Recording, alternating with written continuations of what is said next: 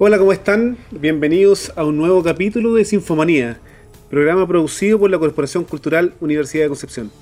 Todo esto a través de las pantallas de las plataformas digitales de AERradio y de Corcuec. Quiero saludar antes de iniciar a nuestro equipo de producción de Radio eh, que están en los controles, nos están colaborando eh, semana a semana. Saludar a Ñanco, eh, Gustavo, Arriagá y Elian. mil gracias por el tremendo apoyo técnico creativo y el empuje que le dan a cada una de las producciones que se realizan desde este tremendo medio audiovisual. Así que, chicos, muchas gracias. Eh, juntos estaremos conectados todos los jueves a las 18.30 horas, conversando con grandes invitados del mundo de la cultura y las artes, destacados exponentes nacionales e internacionales. También conoceremos en detalle el trabajo que está realizando la Orquesta Sinfónica de Universidad de Concepción y su temporada online 2021 y por supuesto la cartelera de eventos y panoramas y todos los conciertos que está realizando eh, y actividades que está realizando el Teatro Universidad de Concepción. Soy Julio Gaete, bienvenidos y esto es Sinfomanía. Hoy en este tercer capítulo tenemos un programa cargado de eventos, datos, panoramas y además un tremendo invitado en directo desde Buenos Aires, Argentina. Él es de Concepción, eh, pero desde hace poco, más de una década, eh, es el principal violín eh, de una de las orquestas más importantes del mundo y por cierto de Argentina. Es, él es el segundo a bordo en la Orquesta Sinfónica de Universidad de Concepción, después del director por cierto, destacado violinista, uno de los más importantes que tenemos en Chile, además es el concertino de la Orquesta Estable del Teatro Colón de Buenos Aires. Nos referimos a Freddy Varela, un grande y es nuestro de Concepción, eh, junto a él repasaremos parte de su vida, sus inicios, eh, en la música por supuesto, conoceremos eh, de sus palabras qué otras cosas lo apasionan tanto como tocar el violín. Freddy Varela, ¿cómo estás? Bienvenido, un tremendo abrazo desde Chile. Hola, hola, ¿qué tal? ¿Cómo están? bueno, encantado de poder estar en este programa y, contar un poco más de, de, esta vida, esta loca vida hoy en día en pandemia que nos tiene un poco alejado de nuestro público, pero bueno, pues, estamos de a poco encontrando distintas maneras de estar con ellos, así que un placer estar hoy día con ustedes. Freddy, bueno, eh, ya, ya lo, lo comentábamos, eh, traté de hacer una síntesis de tu extenso currículum y tu trayectoria, pero la vamos a ir desglosando ahí de a poco en esta, conversación. Eh, una vida apasionante como tú la mencionas y, y, por supuesto también hemos conversado fuera de cámara un montón de veces, por, lo tanto tenemos mucho, mucho que conversar al respecto. Eh, cuéntanos, Freddy, eh, eh, bueno, está, eh, tú estás en Buenos Aires, estamos con una hora de diferencia, ya son las casi las 20.30. te agradecemos este momento que te das para conectarte con nosotros, con Sinfomanía, un programa, ya te decía, que está produciendo la Corporación Cultural Universidad de Concepción, donde tú trabajas también, y a Radio, así que te damos la bienvenida y bueno, vamos a conversar.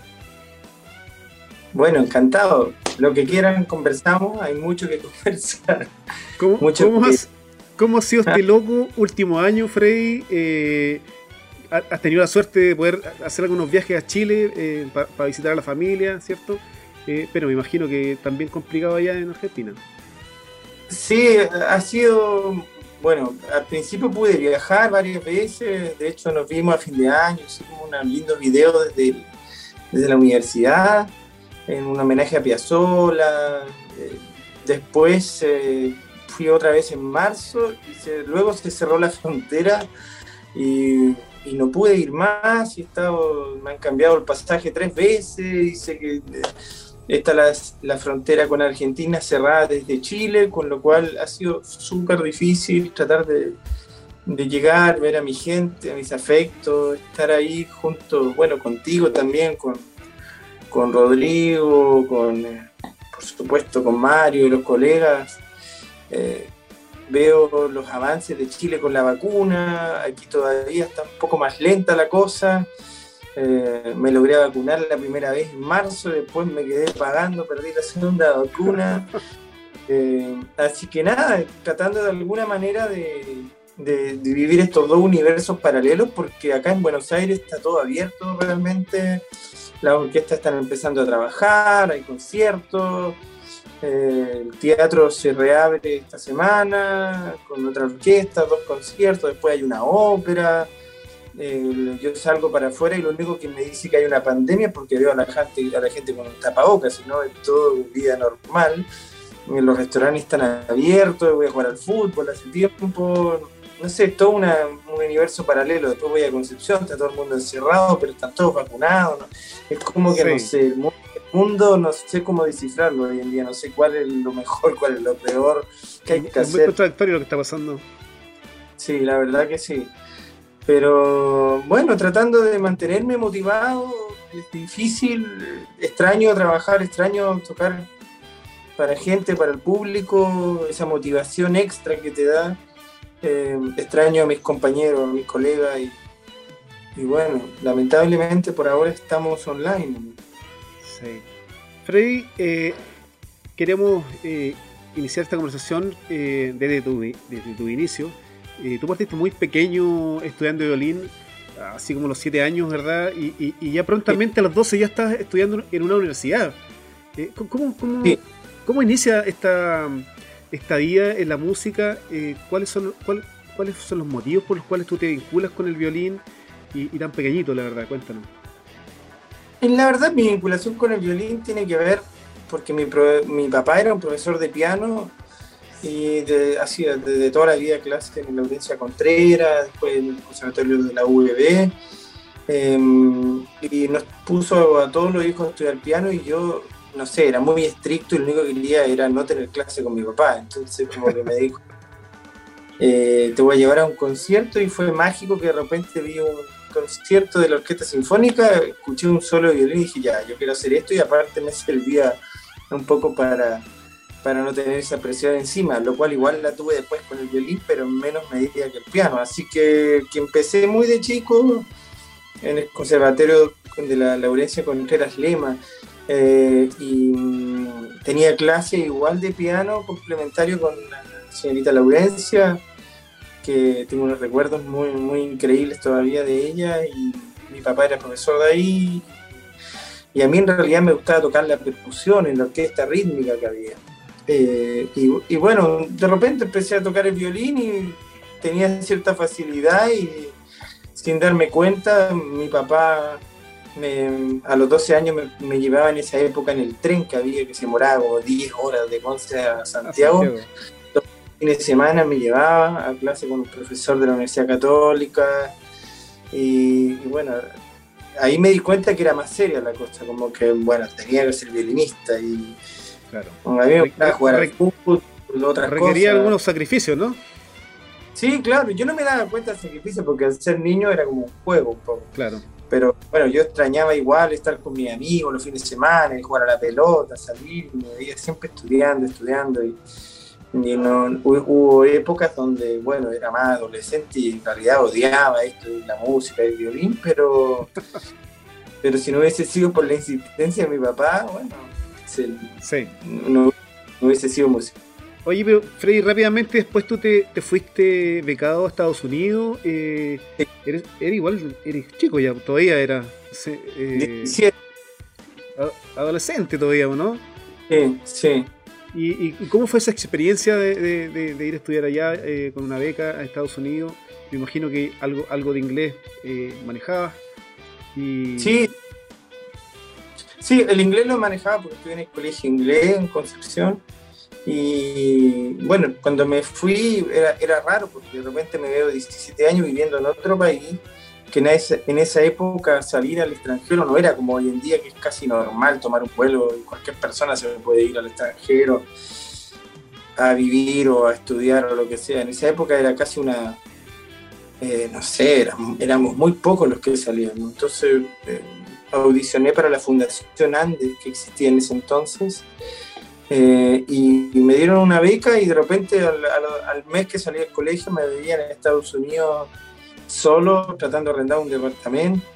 Por suerte había otros chilenos, hicimos toda una comunidad chilena y arrendábamos todo en el mismo edificio. Ah, la verdad que nos ayudamos entre, entre, entre todos los amigos ahí chilenos y otros latinos y, fue una época muy linda. La verdad que, tengo grandes amigos que guardé, que ya son como hermanos, algunos que hemos crecido juntos, todos nos fuimos muy jóvenes nos, nos ayudamos, yo también lo ayudaba en ellos, porque justamente inglés, entonces era como que, que, yo podía traducirle alguno y todo. Pero la verdad es que muy una época en que me di cuenta que el violín iba en serio y, y tuve un gran profesor y mucha exigencia también me di cuenta que no era tan bueno como yo creía, que habían otros que, que eran mucho mejor que uno, que, quizás tenían cinco años menos y tocaban increíble, y fue como un aterrizaje, caer, no sé, de, un paracaídas a, la tierra y decir, chuta. Y eso mismo me, me, llevó a esforzarme aún más para crear un espíritu sano y competitivo de querer ser mejor. Claro. Freddy, eh, eh, como, solís, tú, te has presentado en, numerosas, eh, numerosas orquestas, ¿verdad? Eh, en Argentina, Chile, Perú, Brasil, Colombia, Paraguay, eh, en Centroamérica, Centro Norteamérica, ¿verdad? ¿Qué significa esto para ti? Nosotros sabemos, los que te conocemos de cerca, que eres un tipo súper tranquilo, humilde, ¿no? que generalmente no, no, cuenta estas cosas, pero es súper importante contar de que, bueno, que tú eres de Concepción, que, estás hoy en, en Buenos Aires porque eres el eres el principal violín de, del Teatro Colón, de la, de, la, de la, Orquesta Estable del Teatro Colón de Buenos Aires, pero además eres el primer violín de la Orquesta Sinfónica de la Universidad de Concepción. Entonces, ¿qué, pasa en, un poquito en el ego ahí? Eh, haber tocado con tantas orquestas y en tantos países, ¿qué, pasa en ti? La verdad es que no... Nunca pienso en eso, en realidad yo soy como tan autocrítico y siempre no sé, siempre pensando de que lo pudo haber hecho mejor y como si fuese un futbolista. Yo creo que en todas las disciplinas que quiere ser bueno no, piensa en el lugar siquiera donde está en el último cuadro que hizo, en el último gol que hizo, en, el último, la última vacuna que hizo, sino ya está pensando en la próxima vacuna contra las bacterias o qué sé yo. No sé, no yo disfruto hacer música con, con las personas, esa una necesidad de, de, comunicación. Y yo creo que capaz algún día cuando sea viejo voy a decir, chuta, en realidad, si Dios quiere, llego, toco madera, y le llego a viejo, sí, qué sé yo, eh, hoy en realidad tuve una vida y fui privilegiado de poder viajar, de poder vivir de la música, de conocer gente tan interesante. Mm. Eh, nunca me he detenido a mirar lo que he hecho. Y creo que no quiero detenerme porque un Todavía queda mucho camino por recorrer, además, ¿no? Sí, sí. Hoy día mismo agarraba el violín, me sentía un desastre y estudié una hora y decía, pucha, no, no se puede tocar peor. Y me grababa y decía, nada, nada. O sea, no, no, esto no para. O sea, un día que no estudio, yo lo siento ya, eh, no sé, fatal. Y no pienso, siempre siento de que hay que tener ese, como, nunca perder ese espíritu medio amateur, como dicen algunos, de que uno tiene que estar listo para tocar en cualquier lado, sea un buen, un mejor teatro del mundo, o sea tocar al aire libre para la gente que nada entiende de música, bueno, siempre tiene que dar lo mejor, ¿no? Sí, claro. Oye, Freddy, eh, ¿qué recuerdos tienes de aquella primera vez que te tocó junto a la Orquesta Sinfónica de la Universidad de Concepción, esa orquesta que tú fuiste a ver desde niño, ¿verdad? Que probablemente veías desde el balcón, correteando ahí en el teatro, pero, pero, pero sabemos que un violinista primero pasa por, la fila, ¿verdad? Después quizás es jefe de fila, de una de las filas, y hasta llegar a concertino. ¿Cómo, cómo fue ese proceso eh, en ti particularmente? Es muy gracioso porque el primer proceso que viví en realidad fue bastante vergonzoso porque yo era muy chico, en esa época la orquesta ensayaba donde hoy día hay un Starbucks y está el mall del centro. Claro. Ah, eh, era el antiguo teatro que había tenido un incendio. Ensayaba en una sala, entonces me acuerdo que había, el director era el, maestro Jung. Entonces llega y, y, era el concurso Jóvenes Talentos, que en esa época no era como hoy en día, no era tan competitivo que sino que era como todos de la ciudad y tocábamos, y generalmente todos quedábamos, y en el concierto final tocábamos 16 o 20 chicos, un movimiento de algo y todo. Y yo no sé por qué mi primera vez yo amaba tocar en la orquesta y me acuerdo que había un ensayo y alguien estaba tocando de los chicos delante y yo no sé, uno de los señores de los últimos violines me dice, ven, ven, siéntate, te toca con nosotros. Entonces yo, pucha, fui y dije, qué rico, primero esto con una orquesta. Y, me senté ahí y de repente se para el ensayo y el maestro Jung dice, ¿quién es usted? ¿Qué está ahí sentado? Y yo estaba, retírese de acá, usted es un niño que hace una orquesta acá, ¿qué está creído? Esa fue mi primera experiencia orquestal y fue muy graciosa, ya que no lo podía creer, me levanté un gordo chico, todo colorado. en realidad esa fue mi primera experiencia con la orquesta sinfónica de cosas. Entonces, hoy en día estar de concertino, yo sí que empecé atrás, de hecho me echaron el primer ensayo. Eh, eh, eh, pero es muy lindo porque la mayoría de los colegas, algunos todavía están en la orquesta. Entonces como mi familia un poco, era, yo era, vivía a dos cuadras de la orquesta, iba a los ensayos, era como el niño regalón, y tenía colegas que eran de equipos de fútbol de esa época, del Colo Colo, de la Católica, y hacíamos chistes. Y, de a poco empecé a, tocar rápidamente en la orquesta sinfónica, o sea, tenía como 13 años y ya tocaba, me acuerdo cuando vino Pavarotti yo ya tocaba en la orquesta, no sé qué años. Claro, más o menos ya tocaba en la orquesta sinfónica. Y entonces, toda la vida eh, cuando yo le cuento a alumnos o gente y me pregunta cuándo pensaste tocar en una orquesta, en realidad toda la vida, o sea, desde como orquesta de niño como a los 11 y en orquesta sinfónica a los 13 años ya tocaba. Pero, pasaste, pasaste ese, ese rango, bueno, estar, en la fila. Los que, los que, Para los que no, eh, conocen el concepto, eh, estar en la fila. Primero, segundo violines, ¿en cuál tuviste? Estuve primero los segundos, después pasé a los primeros, después en Santiago en la Filarmónica estaba en la fila y es todo un cambio, ¿ah? Porque, claro. Eh, bueno, cuando pasas a solista o concertino, siempre que estás en la fila, tus colegas te dicen, oye, tú tocas mucho mejor que el concertino, podrías estar adelante. Y todos me, alentaban, ¿ah? No, y, todos decían, el concertino es un toca pésimo, es una mala persona, es un desgraciado.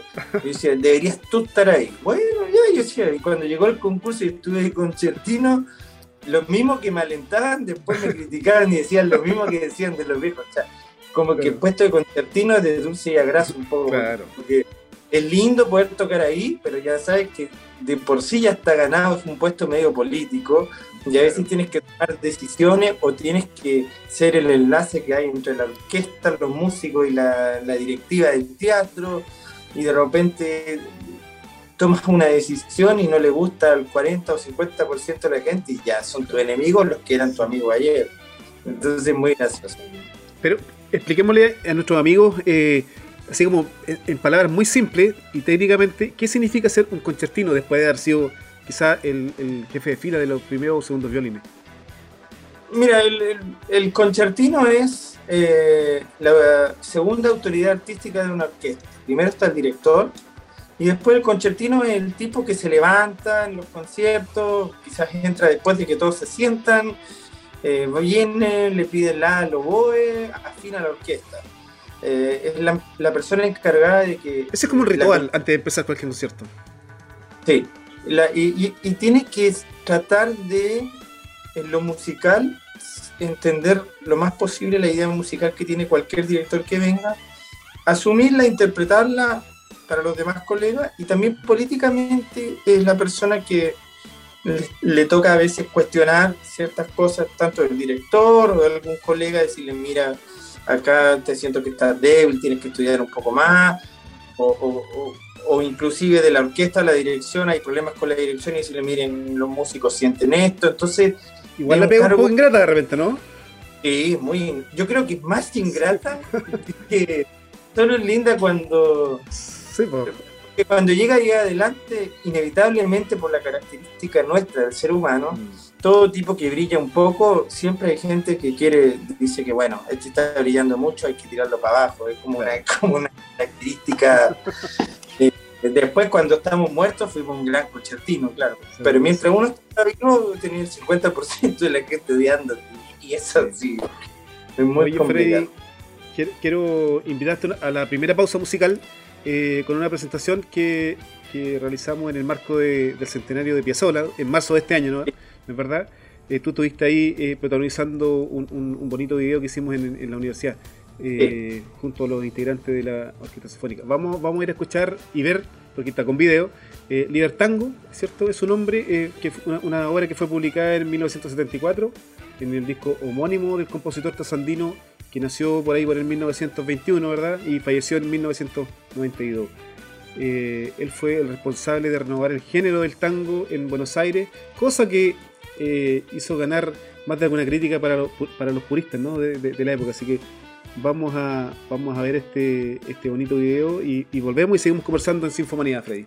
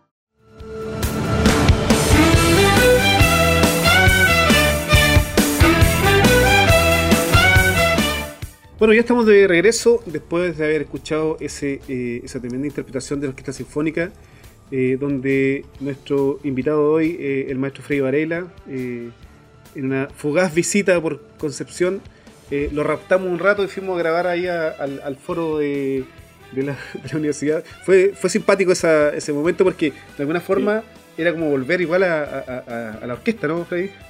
Sí, claro. Y me acuerdo ese día porque estaba con mi hijo y, aparecen los videos atrás con sin querer, eh, está ahí y, fue de las pocas, Concepción estaba totalmente cerrado en esa época, costaba mucho salir y, bueno, fue, eh, el video quedó muy lindo con toda la imagen del foro, de los prados de la universidad tenemos una universidad tan linda, por suerte, así que pudimos tener unos lindos videos ahí. Bueno, para, para quienes están conectando en este minuto a, la AER Radio, esto es Infomanía, es un nuevo programa, un nuevo espacio que está realizando, eh, produciendo la Corporación Cultural Universidad de Concepción, más conocida como Corcudec.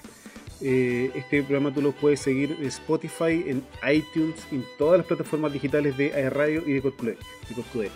Eh, es un programa que, que, nace con una mezcla por ahí de, de, la, de los maniáticos por la, por la Sinfonía de Fray. ¿Te gustó el nombre, no?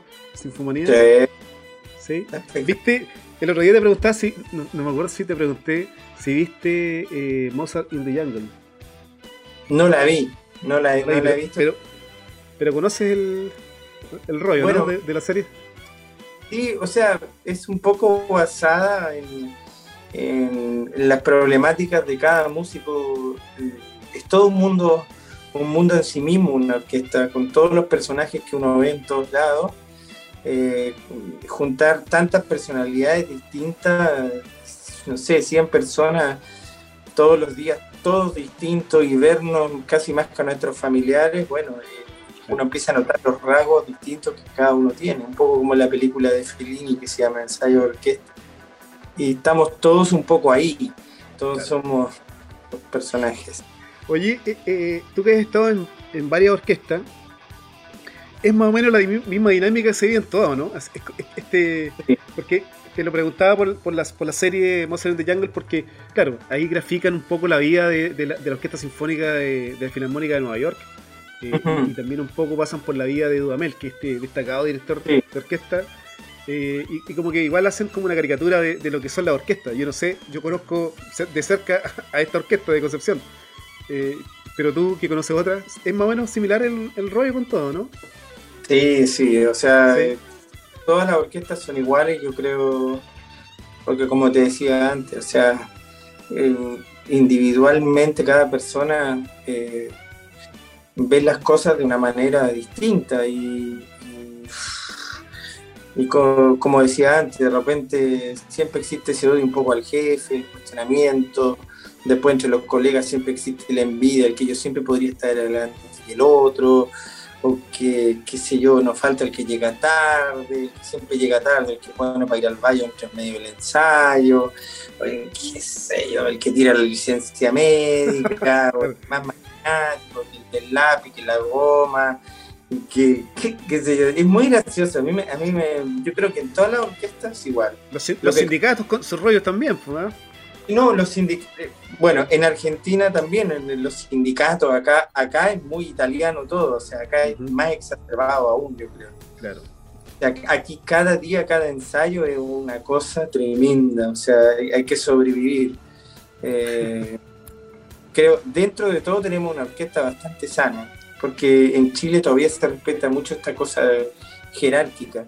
Eh, acá no, acá, o sea, los que mandan no, ni siquiera son los músicos, son, son los técnicos del teatro y, no sé, los, dirigentes sindicales acá y, y, nada, o sea, es tremendo, todo el mundo le tiene miedo porque te meten cartas, documentos si tú los cuestionas. O sea, yo he vivido cosas increíbles en Argentina, o sea, que no, se puede creer. Bueno, yo terminé la serie la semana pasada, así que te la recomiendo. Si te quieres reír un poquito, ver un poco y después me contáis quién es cada uno de esos personajes acá en la orquesta. sí, no sé. Oye, Freddy, eh, quiero, quiero llevarte a, a una etapa súper importante, a mi juicio, quizás eh, tú puedes que compartas esta, esta opinión, eh, este proceso de internacionalización de la orquesta sinfónica, que fue un poco eh, este sello que, invitó el, actual rector eh, Carlos Savera Rubilar a, la orquesta cuando, cuando, tuvieron la, primera reunión con él, cuando asumió su cargo, de, que la orquesta tuviera que cruzar fronteras. ya sabemos que la orquesta con casi más de de medio siglo, eh, no había salido nunca del país. Y en el 2019 eh, hace una, primera, una primera gira a Sao Paulo y luego en, noviembre del 2019 una, gira con, la orquesta completa a diferentes ciudades de, México, incluida Ciudad de México, que es la capital. ¿Cómo, cómo viste tú este, este, este gran paso que dio la orquesta sinfónica? No, no, eso fue el, como yo me acuerdo cuando sacamos la foto final en el teatro en Ciudad de México, estaba con Rodrigo y hicimos esa foto con la bandera chilena, la bandera mapuche, la bandera de la universidad y, Rodrigo me dice, mira, en 100 años más vamos a estar todos muertos, pero esta foto va a existir, va a ser el primer hito, el gran hito de la Orquesta Sinfónica de su nacimiento que salió y tocó una gira internacional y ya quedamos inmortalizados con eso. Y, claro, tiene toda la razón, porque eh, ha sido de las pocas orquestas en Chile y una orquesta de provincia que no cuenta con los fondos que le dan a las orquestas de la capital y aún así eh, atreverse a hacer una gira internacional es aún más eh, valorable de, lo, de, lo, que se pueda pensar. O sea, eh, la organización inclusive de la gira estuvo muy buena para hacer la primera gira internacional. No es fácil, ¿eh? siempre hay problemas de que, ¿te acuerdas que hubo un problema de una persona para subir a un avión, que se perdió, que mover un grupo de gente importante. que los gente, gente que no había salido nunca del país también.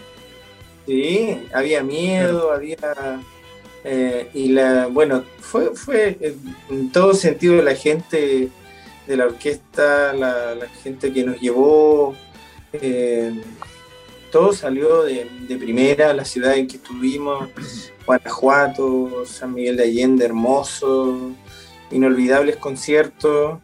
Eh, yo creo que eso hizo aún más también unirnos más como músicos que veníamos de una gestión que nos había dividido de una manera tremenda eh, salvaje, la verdad, y, de repente en una nueva gestión y a poco tiempo estamos todos viajando juntos al exterior, eh, un poco representando no solo a la universidad y Concepción, sino que a Chile en ese sentido. no eh, fue como un gran bálsamo y remedio para poder volver a estar juntos, unidos y, orgullosos de pertenecer a, de ser chileno y, y, ser una orquesta que está de gira representando. Así que no, yo creo que la idea, la apuesta por esto no debería detenerse. Yo sé que a lo mejor pronto, ojalá, vamos algunos representantes a, firmar este convenio muy importante en Génova. No, no, no te adelantes, no te adelantes. Ya, ya, vamos a hablar de eso después de la otra pausa musical. Oye, no, no, quiero irme de México todavía porque eh, quería contextualizar también de que eh, este viaje, eh, que era como una de las etapas que que era parte de un convenio. La Universidad de Concepción eh, firmó un convenio con la Universidad de Guanajuato, ¿verdad? Ambas universidades medias similares en, su, configuración.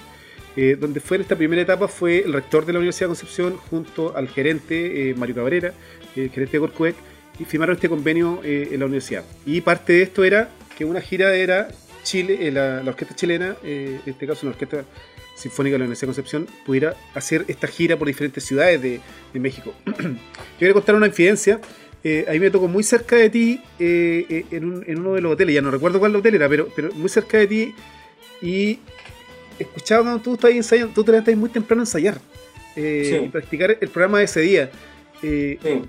¿cuánto, cuánto, cuántas horas al día ensaya un, músico de tu nivel para estar, para decir, ok, estoy listo para el, estoy listo para el concierto de la tarde.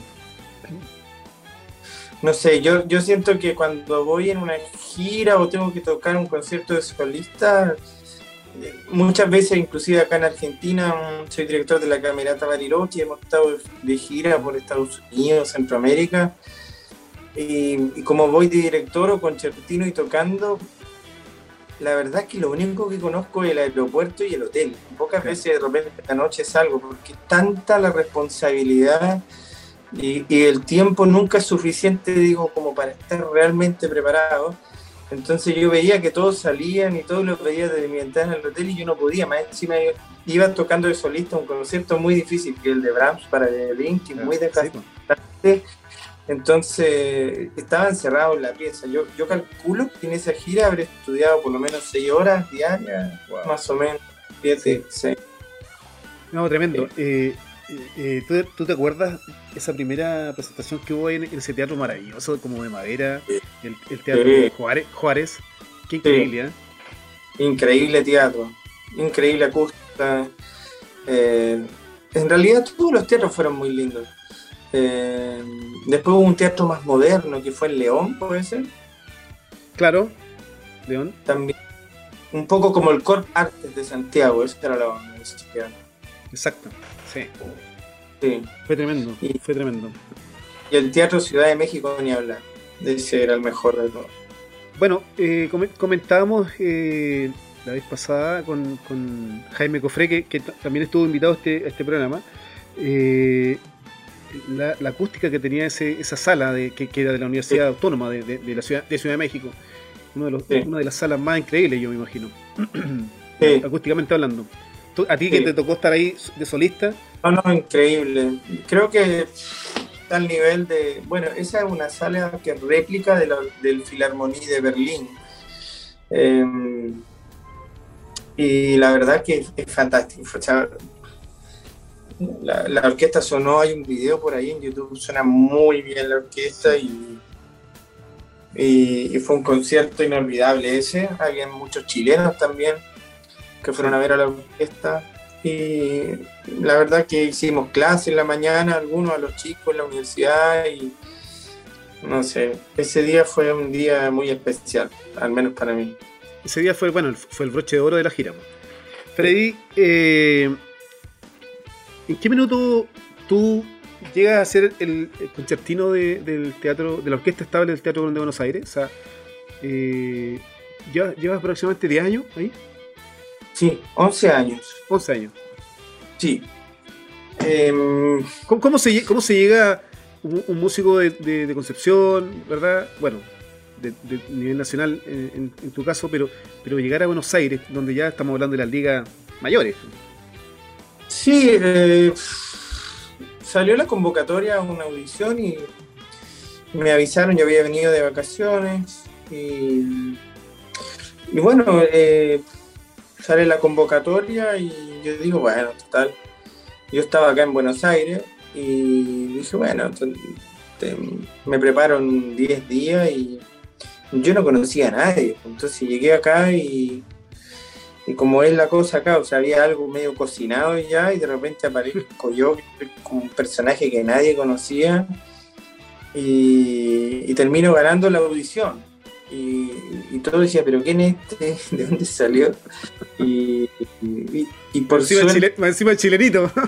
Sí, claro. Entonces era como que estaba todo ya, hace años no había concurso un poco cocinado y aparezco yo y el, presidente del jurado, por suerte, fue un gran violinista uruguayo que se llama Fernando Hassag, que era el director de la Camerata Bariloche, que murió muy joven de un problema pulmonar o algo así, estaba ya muy enfermo y estaba de presidente de jurado.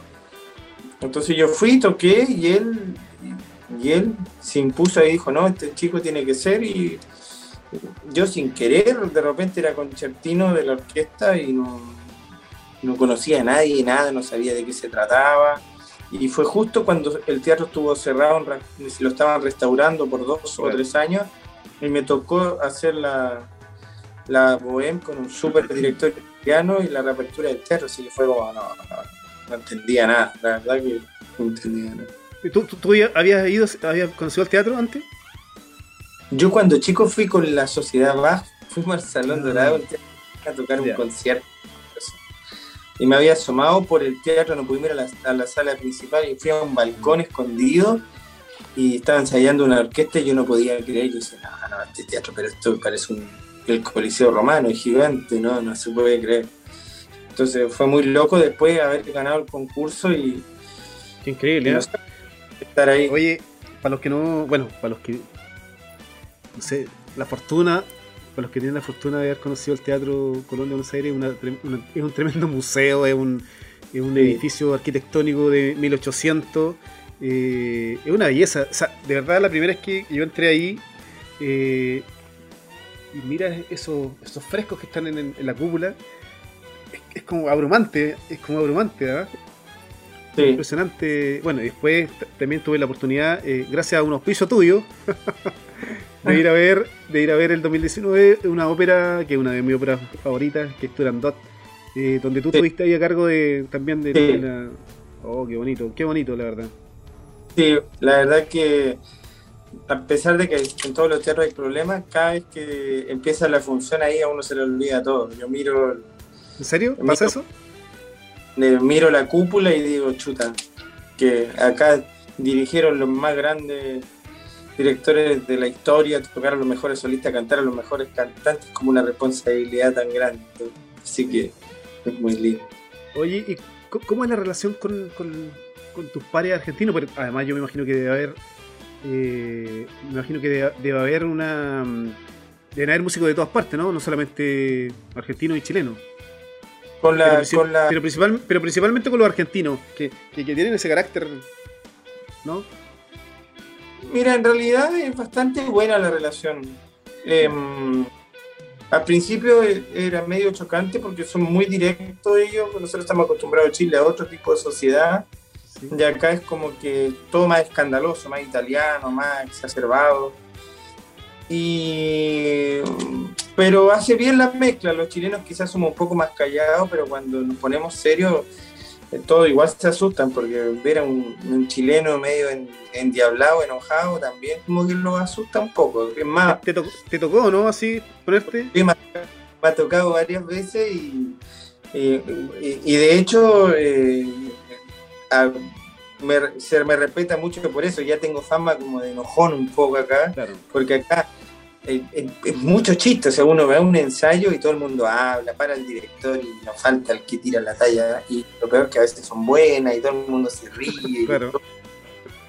Un desastre y, y, yo me quejaba mucho al principio, entonces, no, que paren, que no, que se tienen que callar. Pero en Argentina no es como en Chile, uno en Chile dice eso y todos se callan, acá es como claro. que la psicología tiene que ser distinta, hay que ganársenos por otro lado. Quizá un poco de ironía, humor. En, en, Chile cada país tiene una idiosincrasia tan distinta. Acá no te sirve enojarte con los argentinos. O sea, acá claro. tienes que hacerlo por otro lado, hacerlos callar. Lo descubrí a patadas, ganándome varios enemigos en el camino. Oye, sí. oye, y a propósito de, a propósito de, de las patadas, eh, tú que eres bien futbolero, ¿cómo, cómo, se, cómo se llegaron esos, esos, aquellos años cuando Chile disputaba Copa América con, con los argentinos? Mucha broma, me imagino, ¿no? Sí, sí, sí, acá eh, eh, es como que...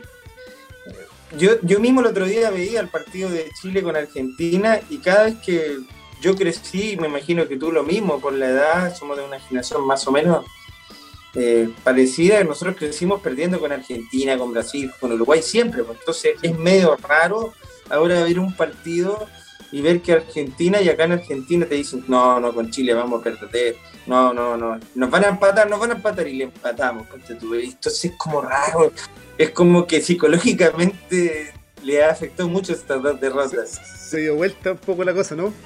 Y en realidad yo miro y el equipo chileno no es muy bueno, pero, pero juega ahora contra los equipos como Brasil Uruguay, Argentina, y como igual. que al campeón algo les da a los demás equipos que se ponen más nerviosos. Entonces, tenemos un jugador inglés jugando en la delantera que no habla ni español, o sea, es rarísimo claro. el equipo. Oye, Freddy, eh, a propósito de argentino y de lo grande, vamos, vamos a hacer otra pausa musical. Y bueno, este programa lo estamos dedicando a, a, a Piazzola. Vamos a ir con Bruno Etzara, donde tú estuviste junto a un, a un destacado bandoneonista argentino, ¿cierto? Eh, a quien le mandamos un cariñoso saludo por, por haber eh, participado de esa, de esa, tremenda interpretación. Así que vamos a una pausa en Sinfomanía y ya estamos de regreso conversando con Freddy Varela.